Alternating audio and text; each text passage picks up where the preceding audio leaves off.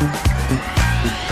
Wir sagen hier bei ISSO ja immer wieder, dass wir uns über eure Meinung zum Podcast freuen. Und das nehmen wir auch ernst und meinen das so. Wir wollen immer besser werden und auch darauf eingehen, was ihr euch wünscht. Genau. Und deshalb haben wir eine Umfrage gestartet, in der wir euch nach euren Hörgewohnheiten und Feedback befragen. Das Ganze dauert rund fünf Minuten, ist anonym. Und jetzt das Coolste. Für euch springt auch etwas dabei heraus. Unter allen Teilnehmenden verlosen wir dreimal AirPods der dritten Generation. Den Link zur Umfrage findet ihr unten in den Show Notes der aktuellen Episoden. Also helft uns noch besser zu werden, klickt auf den Link in den Show Notes oder geht direkt auf podstars.de slash isso, nehmt kurz an der Umfrage teil und gewinnt dabei brandneue AirPods. Ist so, der Ernährungspodcast mit Achim Sam und Julia Rohrmoser.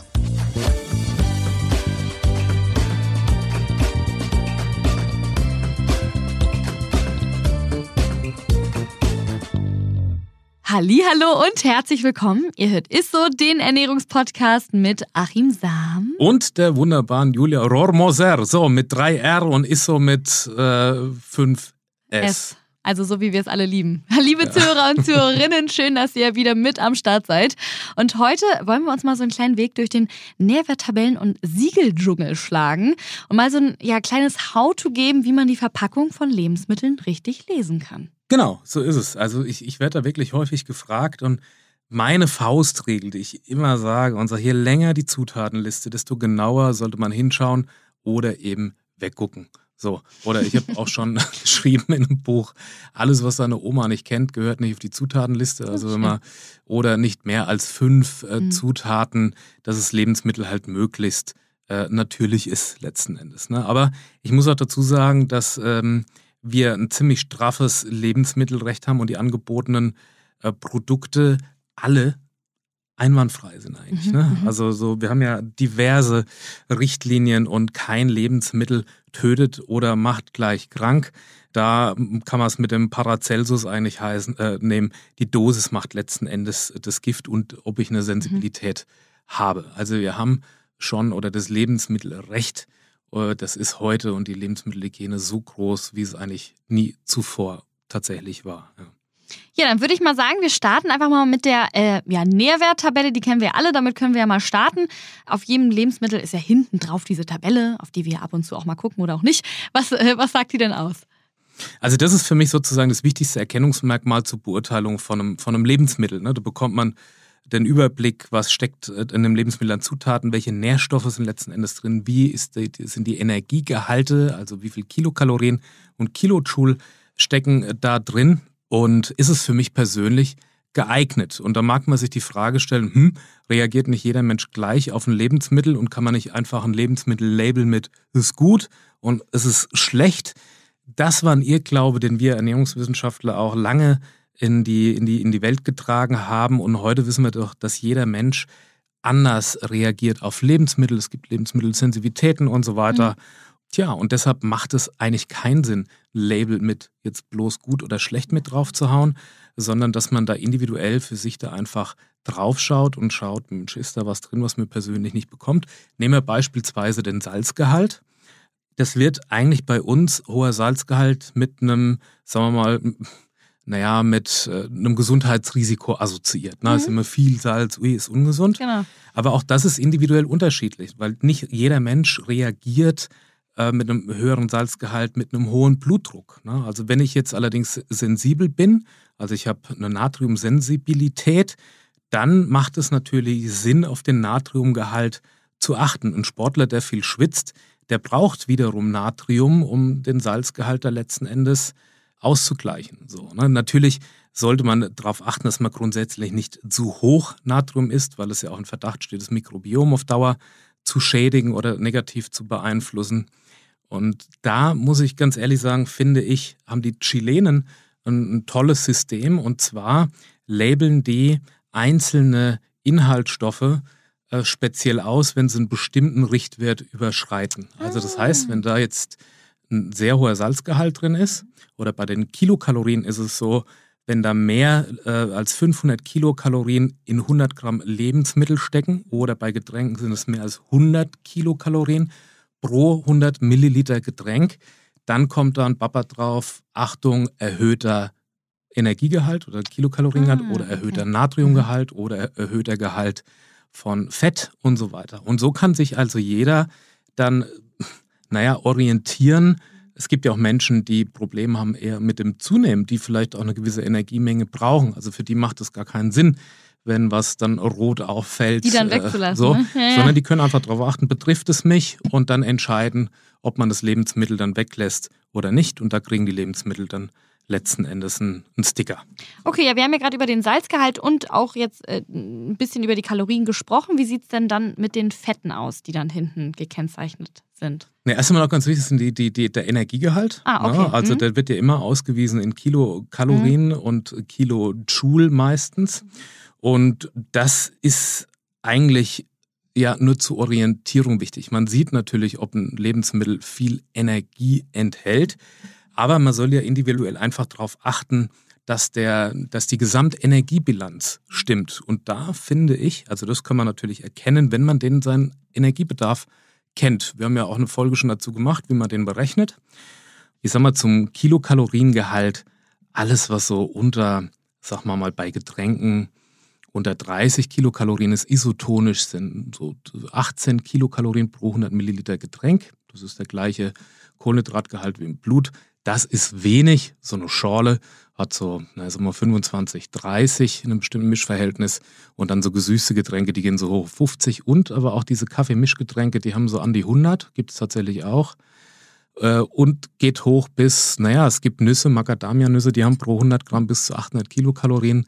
Das ist schon, also ist schon fast die Hälfte dann 100 Gramm von ja. äh, äh so manchem Energiebedarf, was man so hat am Tag. Wow, ey. Ja, dann weiß ich auf jeden Fall schon bei den Kalorien Bescheid. Wie ist es denn jetzt mit dem Fett? Das ist ja hinten auch immer drauf. Ja, also da, da, da muss ich noch dazu sagen, das habe ich auch ja. schon mal erzählt. Die Amerikaner haben ja so in den 60er, 70er Jahren den Fehler gemacht und haben grundsätzlich Fett eigentlich verteufelt. Ne? Und überall, wo Fett drauf stand, das war dann so diese Low-Fat-Kampagne. Und was ist passiert? Amerikaner wurden immer dicker. Fett ist eigentlich so nicht das Übel, das ist eher so der, der, hohe Zuckergehalt und so, wie wir ja heute wissen, was die Menschen dick macht. Aber es hat dazu geführt, dass wir natürlich dann immer den Fettgehalt so im Fokus haben.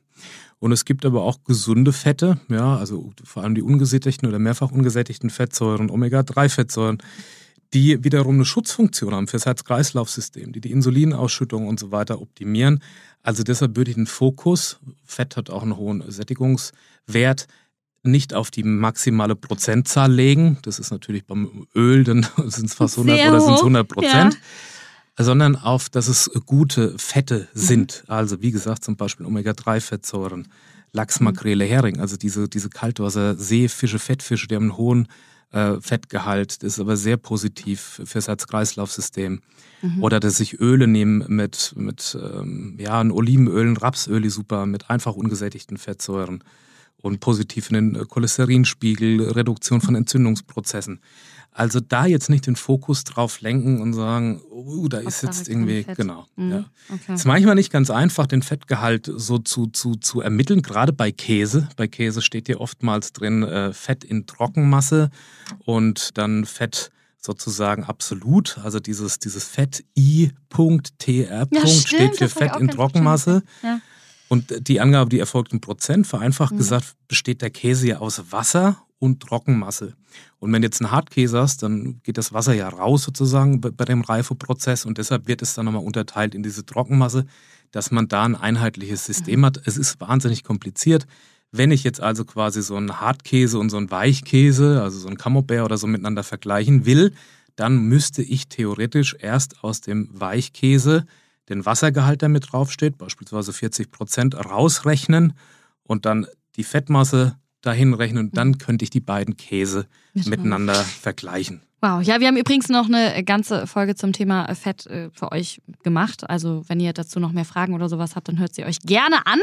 Und äh, ja, ich finde es ja immer, beziehungsweise ja, wahrscheinlich viele von euch sehr schwer. Ich habe eine äh, Zeit lang versucht, irgendwie so auf Zucker zu verzichten, beziehungsweise weniger Zucker zu essen. Und ich finde das sehr schwierig, tatsächlich bei Lebensmitteln zu erkennen, sofort, wie viel Zucker das wirklich beinhaltet. Ja, es gibt ja auch wahnsinnig viele äh, sozusagen so, ja, du musst ja schon fast analysieren, weil Zucker viele verschiedene Decknamen oder du musst eine Artenbestimmung machen. Ne? Da steht Dextrose, Laktose, Ja. Isoglucose, Glukosesirup und so weiter und so fort.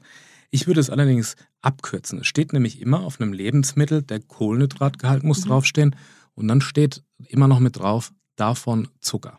Ah, okay, muss ich mal. Also mit Mhm. davon Zucker ist gemeint, sind die Einfachzucker, Mhm. also die Mono- und die, und die äh, Disaccharide.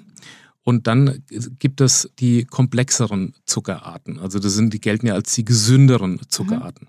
Und man kann das eigentlich relativ schnell erkennen, ob das eher in Richtung gesund geht oder weniger gesund. Je größer sozusagen die Differenz ist von Kohlenhydrat Mhm. und Zucker, also wenn ich jetzt beispielsweise 40% Kohlenhydrate drin habe und davon Zucker 50%, dann heißt das, dass von diesem Kohlenhydratanteil 40% 50 Prozent Einfachzucker sind, also wie Haushaltszucker und so weiter. Mhm. Also der ungesunde Zucker. Mhm. Läge der jetzt bei nur 10 Prozent oder 5 Prozent, dann würde es bedeuten, dass ein hoher Anteil an komplexen Kohlenhydraten da drin steckt. Und das ist ja das, was wir Das ist bei Getränken jetzt nicht häufig der Fall, aber bei Lebensmitteln doch schon häufiger. Mhm, Also mhm. wenn ich ein Vollkornprodukt habe, ist der Kohlenhydratanteil ja sehr hoch und davon der Zuckeranteil relativ niedrig. Also daran lässt sich sozusagen für mich als Verbraucher erkennen, ist das jetzt, sind es gute Zucker Mhm. oder sind es weniger gute Zucker für mich? Was sich daran nicht erkennen lässt, leider, ist in diesen Mono- und Disaccharide, also die, die weniger günstigen Zucker für uns, die Einfachzucker, ob das beispielsweise das Fructose damit drin steckt. Ja, das ist A für die Menschen, die Fructoseintoleranz haben, nicht so besonders gut. Ja, und auch, ja, ja. um zu erkennen, weil Fructose ist ja der Zucker, der im Verdacht steht oder beziehungsweise eine nicht alkoholische Fettleber auslöst. Also der ungünstigste aller Zucker im Prinzip, der Fruchtzucker. Und der wird da eben nicht extra oder muss nicht extra ausgewiesen werden. Mhm. Und das finde ich eigentlich, könnte man mal machen in Zukunft. Ja, finde ich auch gut. Jetzt, wo du es sagst, ich habe da auch noch nie drauf geachtet. Ja, und bei uns in Deutschland, aber auch in ein paar anderen Ländern in Europa, wie Frankreich zum Beispiel, gibt es ja diesen Nutri-Score, ne? Mhm. Und lass uns doch mal irgendwie ganz kurz darüber reden. Was genau ist dieser Nutri-Score überhaupt? Naja, das ist im Prinzip ein Kennzeichnungssystem für Lebensmittel. Und da haben sich, äh, äh, war ein langer Streit, eine lange Diskussion. Ich muss sagen, ich finde es ganz grundsätzlich gut, dass es das gibt. Also so eine Orientierung. Das ist, äh, ja, in Frankreich ist dieser, dieser Score entwickelt worden oder hat seinen Ursprung. Und es ist quasi eine fünfstellige Ampelskala, also mit A, B, C, D, E. Und diese, ähm, ja, das Alphabet ist hinterlegt mit dunkelgrün, hellgrün, gelb, orange und rot. Ne? Und das bedeutet A, dunkelgrün steht Mhm. für günstig, äh, günstige Nährwerte, E, rot für eher ungünstige Ja. Nährwerte, Nährwertkonstellation. Dahinter liegt ein Scoring sozusagen, Mhm. wo ähm, bestimmte Inhaltsstoffe in äh, eher gesund und eher ungesund eingeteilt werden. Und so gibt man quasi einen relativ pauschalen Überblick in einer Pro Produktkategorie, ob es in der Produktkategorie ein günstiges Lebensmittel Mhm. ist oder eher eins der ungünstigen. Mhm. Und das ist auch gleichzeitig sozusagen der, naja, sagen wir mal, Kritikpunkt an der ganzen Geschichte von diesem Nutri-Score. Das bedeutet, dass ich quasi jetzt nicht einfach mich darauf verlassen kann, dass ich nur grüne Lebensmittel esse, also Kategorie A, dunkelgrün, ja, sondern dass es nur bedeutet, dass es in einer Produktkategorie ein günstiges oder ein günstiges Inhaltsstoffverhältnis hat. Mhm. Also wenn ich jetzt die Kategorie Pizza nehme, ja, Wahrscheinlich dunkelrot, ne? so, dann, äh, naja, in der Produktkategorie Ja. kann ich die ganze Palette haben. Mhm. Das bedeutet, ich kann also auch ein A-Kategorie dunkelgrün gelabelt Mhm. und dann habe ich eins, was eben mit C gelb gelabelt ist. Dann weiß ich in der Kategorie, das muss jetzt nicht unbedingt ein gesundes Lebensmittel sein, aber in der Kategorie ist es eben eins, was besser abschneidet, so, ja, sozusagen. ja, ja, okay. Weißt hab du? Und jetzt könnte man irgendwie leicht drauf kommen und sagen, ja, dann esse ich halt nur noch A-Kategorie, Mhm. dunkelgrüne Lebensmittel. Wenn ich jetzt allerdings Schokoladen habe Wenn das eine oder gute so, Schokolade ist von den ganzen Schokoladen. Ja. wenn, das, wenn da quasi laut diesem Score Mhm. bestimmte Inhaltsstoffe drin sind, die eben quasi einen eher positiven Mhm. Gesundheits, Gesundheitswirkung haben, in dieser Produktkategorie, dann wird es eher als grün eingestuft. Mhm. Es ist aber natürlich nicht vergleichbar, wenn ich jetzt so eine Pizza habe und habe ein, ein, eine Gemüsepfanne, ja, wo nichts Mhm. drin ist außer Gemüse und es ist auch mit grün gelabelt und mit A, dann ist es natürlich klar, was Okay. im- Endeffekt das gesündere Lebensmittel ist. Ja, ich, ich habe es jetzt auch verstanden, also macht auch völlig Sinn, aber wie wird diese, also wie wird dieser, oder diese, ja, wie wird das überhaupt berechnet? Also wie kommt man dazu, ein Lebensmittel mit A dunkelgrün und ein anderes mit D orange zu kennzeichnen? Naja, da gibt es bestimmte Faktoren, die da eine Rolle spielen. Also beispielsweise als günstig wird eingestuft der Gehalt an Ballaststoffen, an Proteinen. Also ist da Gemüse, Obst, sind da Hülsenfrüchte, sind da vielleicht Nüsse irgendwie und so weiter drin. Äh, dann als ungünstig werden eher eingestuft gesättigte Fettsäuren, Salz, Zucker und so weiter. Und daraus bildet man einen Score. Und dieser Score ist die Grundlage dann, um das zu beurteilen. Und davon ist aber jeweils immer die Produktkategorie abhängig. Also es kann sein, dass du marginal mehr Ballaststoffe in, ich sage jetzt mal einfach Chips hast, in einem Produkt. Das macht natürlich die Kategorie nicht als, weist es als gesunde Kategorie Ja, aus. ja, ja. Aber du weißt halt, dass wenn ich jetzt Chips esse, dann ist das halt Dann die irgendwie. dunkelgrüne Art. Ja, es ist. Äh, na, also ja, ich weiß, deshalb okay. finde ich immer, wenn man weiß, wie auch eine Nährwerttabelle zu Mhm. lesen ist, ähm, kann das ein zusätzlich einfach ein gutes Hilfsmittel sein, dass man, wenn man diese Kategorie isst, dass man sich halt eben noch entscheiden kann, naja, es ist zumindest äh, äh, gesundheitlich besser bewertet als ein Produkt aus einer anderen Kategorie. Okay, das heißt, nochmal zusammenfassen, das bringt ja natürlich jetzt nichts, die ganze Zeit nur in diesen dunkelgrün und grünen Kategorien äh, einkaufen zu gehen, ne? weil wenn ich natürlich die ganze Zeit in der, äh, in der Produktkategorie Chips mich aufhalte und davon die grünen esse oder äh, Produktkategorie bei den Pizzen und mir Ja. da die grünen äh, nur rauspicke, dann, Ja. dann ernähre ich mich ja eigentlich trotzdem nicht gesund auf Dauer eigentlich. Also zumindest nicht ausgewogen. Ausgewogen, ne? ja, also genau. Nutri-Score ist keine Orientierung für eine ausgewogene Ernährung oder sagt, dieses Lebensmittel ist jetzt gesund. Es ist nur quasi ein, ein, eine Orientierung in einer Kategorie, dass es, sagen wir mal, vermeintlich bessere Inhaltsstoffe enthält als ein anderes Produkt aus der Kategorie. So, und das, das ist gut so als Überblick, aber es, es verändert natürlich, es schult jetzt auch nicht irgendwie zu einer ausgewogenen, vollwertigen und, und, und guten Ernährung. und dann gibt's ja noch sehr viele Siegel. Ne? Was ist da so deine Meinung zu?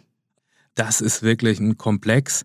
Aber ich muss dir ganz ehrlich sagen, dass für mich das beste Gütesiegel immer noch der Verkäufer meines Vertrauens ist. Ich weiß, ich gehe zum Fischverkäufer, da gehe ich wahnsinnig gern hin. Ach. Und, und der erzählt mir auch da immer die dollsten Geschichten. Und ich habe da einfach auch ein Stück weit, ist mein Siegel auch ein Vertrauen. Oder ich gehe äh, auch mal zum, zum Metzger, wenn ich ein gutes Stück Fleisch haben will. Und das Ja. mache ich auch irgendwie bei dem Mann des Vertrauens. Man lernt die Lebensmittel irgendwie kennen, man, man erfährt ein bisschen was, man schnackt ein bisschen, man hat ein Spaß beim persönliches. Gesicht. Ja. Das ist mir tatsächlich das mein persönlich liebstes Siegel. Ja, dann äh, vielen, vielen Dank, Arim, für diese mal wieder wirklich sehr, sehr spannende Folge, auch für den Alltag. Aber es ist ja noch nicht das Ende der Folge. Gluten ist immer ungesund. Das ist nämlich unser Ernährungsmythos der Woche. Der Ernährungsmythos der Woche. Nein, das ist es tatsächlich nicht. Also Gluten ist ein ganz natürliches Kleber- und Bindeeiweiß, ja, und ist in vielen Produkten äh, vorhanden, so von Natur aus.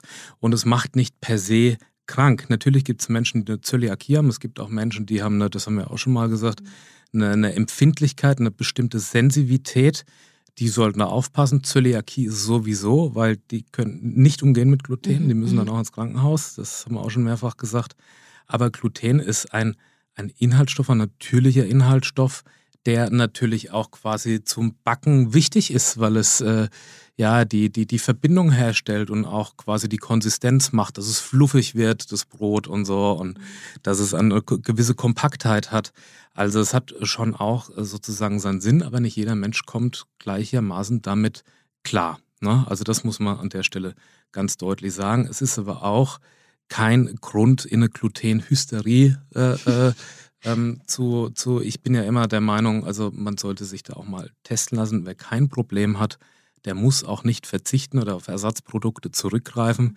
Wer tatsächlich damit ein Problem hat oder sensitiv ist und dann auch, naja, das zu Verdauungsproblemen, Blähungen und so weiter kommt, ähm, der kann ja auf Ersatzprodukte zurückgreifen.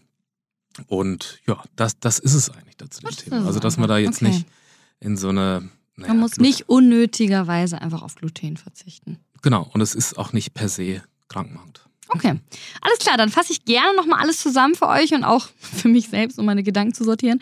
Also, äh, ja, gerne mal Zutaten zählen. Je länger die Liste, desto bedenklicher könnte es sein. Aber ganz klar, kein Lebensmittel, das hat Achim ja auch ganz am Anfang schon gesagt, tötet ein oder macht krank. Es kommt einfach auf die Mengen an, die ausgewogen sein sollten.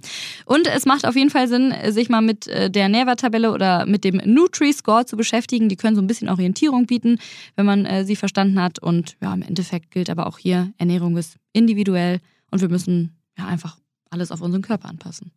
Ja, oder wenn ich eine Sensitivität habe oder natürlich mhm. auch eine Allergie oder so, dann ähm, ist es wichtig, aber ansonsten sich auch nicht zu verrückt machen. Der Nutri-Score ist eine gute Orientierung für eine Lebensmittelkategorie. Ansonsten einfach mal in die Nährwerte luschern. Ganz pauschal lässt sich vielleicht noch sagen, alles unter 20 Prozent Kohlenhydrate kann man sagen, ist eher Low Carb. Mhm. Und je höher davon der Zuckeranteil ist, desto ungünstiger ist es. Das sind nämlich dann die Einfachzucker und also die mhm. Mono- und die Disaccharide. Und das ist dann weniger günstig. Ansonsten guten Appetit guten Appetit. Und wenn ihr sagt, ich brauche noch ein bisschen mehr Basic-Informationen, vielleicht wenn ihr die Nährwerttabellen liest zum äh, Thema Kohlenhydrate, Fette, Proteine. Wir haben dazu natürlich auch schon ganz viele tolle Folgen äh, für euch äh, gedreht. Also hört da gerne vorher vielleicht nochmal rein und dann seid ihr top informiert, wenn ihr in den Supermarkt geht. Und äh, ja, damit sind wir auf jeden Fall wieder am Ende unserer Folge angekommen. Vielen, vielen Dank fürs Zuhören.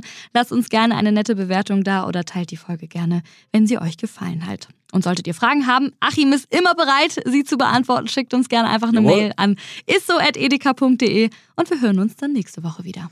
Der Achim muss wieder ran. Aber für euch.